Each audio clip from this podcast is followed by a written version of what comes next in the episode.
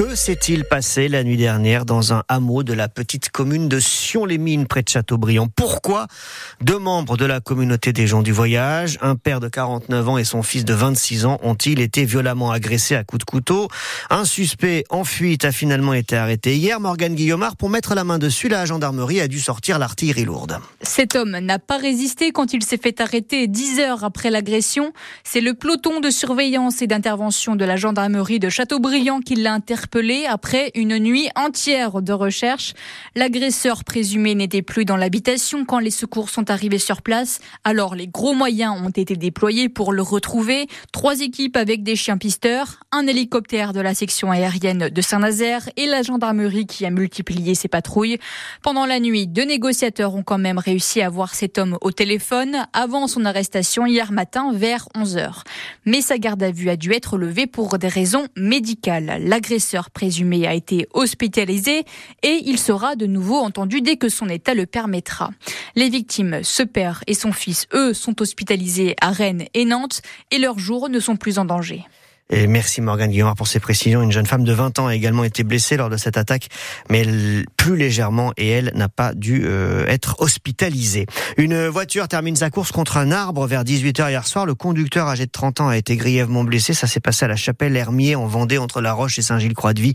Les pompiers ont dû découper la carcasse de cette voiture pour sortir la victime et l'emmener ensuite au CHU de Nantes. Un hommage aux victimes françaises des attaques du Hamas en Israël. Quatre mois jour pour jour après le raid terroriste du Hamas, Emmanuel Emmanuel Macron préside ce midi une cérémonie nationale aux Invalides pour saluer la mémoire des 42 ressortissants français tués, parmi eux Valentin et Lignacia, un jeune homme originaire de Montpellier.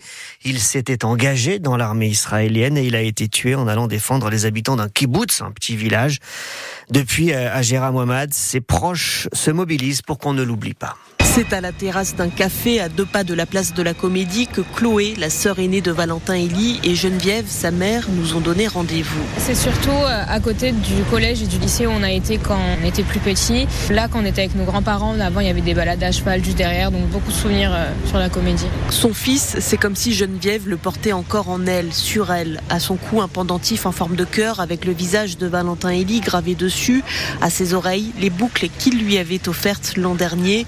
Des souvenirs auxquels cette mère s'accroche pour ne pas sombrer davantage. Il y a des matins où on n'arrive pas à se lever, des matins où on craque, il y a des matins où on cherche partout, il y a des matins où on va pas bien. On est détruit, comme beaucoup d'autres familles. Et comme d'autres familles, celle de Valentin Elie sera présente ce mercredi aux Invalides. J'y vais parce que pour moi c'est important de reconnaître mon frère en fait comme une victime du terrorisme. Mis à part ça, j'attends pas des choses en particulier, quoi. Juste bah, du respect en fait. Du respect, du symbolisme, de l'honneur, de la bienveillance. Est-ce que ça soulagera un petit peu vos douleurs? Non. La douleur, on a, on a dans le ventre d'une maman et euh, on a son fils qu'on n'aura plus jamais. Il avait 22 ans, donc non. Après cet hommage, Geneviève et Chloé ont prévu de retourner dans les prochains mois en Israël, à Jérusalem, pour se recueillir sur la tombe de Valentin Elie, enterré au cimetière militaire du Mont Herzl. Et l'hommage de la République française aux victimes euh, des attaques du Hamas le 7 octobre, euh, c'est ce midi aux Invalides. 42 victimes françaises, hein, au moins, puisqu'il faut ajouter trois personnes dont on est toujours sans nouvelles et qui sont portées Et c'est a priori juste avant cette cérémonie que l'Élysée devrait communiquer la deuxième série de nominations pour boucler le casting du gouvernement. Un mois après les ministres dits de plein exercice, on attend euh, une quinzaine de nominations, ministres délégués, secrétaires d'État dans des secteurs comme la mer, la pêche par exemple, ou encore les transports. Un remaniement qui pourrait être plus important que prévu. Amélie Oudéa-Castera est sur un siège éjectable à l'éducation nationale après plusieurs polémiques. Et François Bayrou, blanchi par la justice avant-hier, pourrait venir apporter son expérience. Et 8h25 sur France Bleu et France 3, le vent des globes se mobilise pour la protection de la planète. Et notamment des océans, c'est ce que les organisateurs de la plus grande course à la voile ont annoncé hier en grande pompe à Paris, au siège de l'UNESCO, réduire l'empreinte carbone sur la Terre lors du départ en novembre prochain avec plus de trains et moins de voitures et moins de cars. Et puis euh, œuvrer aussi pour la protection de la nature en mer, au large, au cœur des océans avec plusieurs projets notamment pour la recherche sur les océans. Un Vendée plus écolo, chiche, répond le skipper belge Denis Van Yerberg qui vit à l'année au Sable d'Olonne. Les océans, c'est notre terrain de jeu, alors on va dire comme tout le monde, hein, mais maintenant voilà, il est temps qu'on commence à s'en occuper. C'est vrai que nous, on a des rôles d'ambassadeurs, de précurseurs. Euh, on est des laboratoires techniques tout le temps, donc euh, si on peut faire avancer les choses euh, en montrant le bon exemple, c'est évidemment tout bénéfice pour tout le monde. Et en même temps, quand on va dans des zones qui sont peu ou pas explorées, si on peut ramener des données de, là-bas, je pense qu'effectivement ça fera, ça fera avancer la science et la connaissance générale à propos du climat. Nous déjà on a un IMOCA d'occasion, donc c'est déjà une bonne manière de réduire son impact carbone. Je pense qu'effectivement, hein, utiliser les choses jusqu'à leur fin de cycle de vie, c'est quand même la manière la plus intelligente pour réduire son empreinte carbone. Donc c'est pour ça que nous on fait aussi très attention à ça pour euh, utiliser différentes choses qui sont recyclées, qui viennent d'autres équipes, euh, en poussant les choses euh, au bout de leur cycle de vie.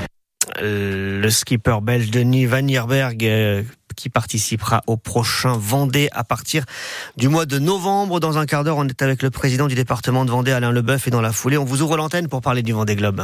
Est-ce que vous l'attendez avec impatience, ce prochain Vendée Globe? Est-ce que vous allez voir les bateaux avant le départ, suivre la course? Puis qu'est-ce qui vous fait rêver dans ce Vendée Globe? Venez nous raconter tout ça à 8h10 au 02 40 73 6000. Le foot ce soir, le FC Nantes face à Séville en match de barrage de la Youth League, la Ligue des champions des moins de 19 ans. Coup d'envoi 19h à la Beaujoire. On attend quand même 12 000 personnes dans les travées du stade. Le vainqueur sera qualifié pour les huitièmes de finale. Chez les grands, il y a la Coupe de France. Premier qualifié pour l'écart, Rennes qui a sorti Sochaux hier soir 6-1.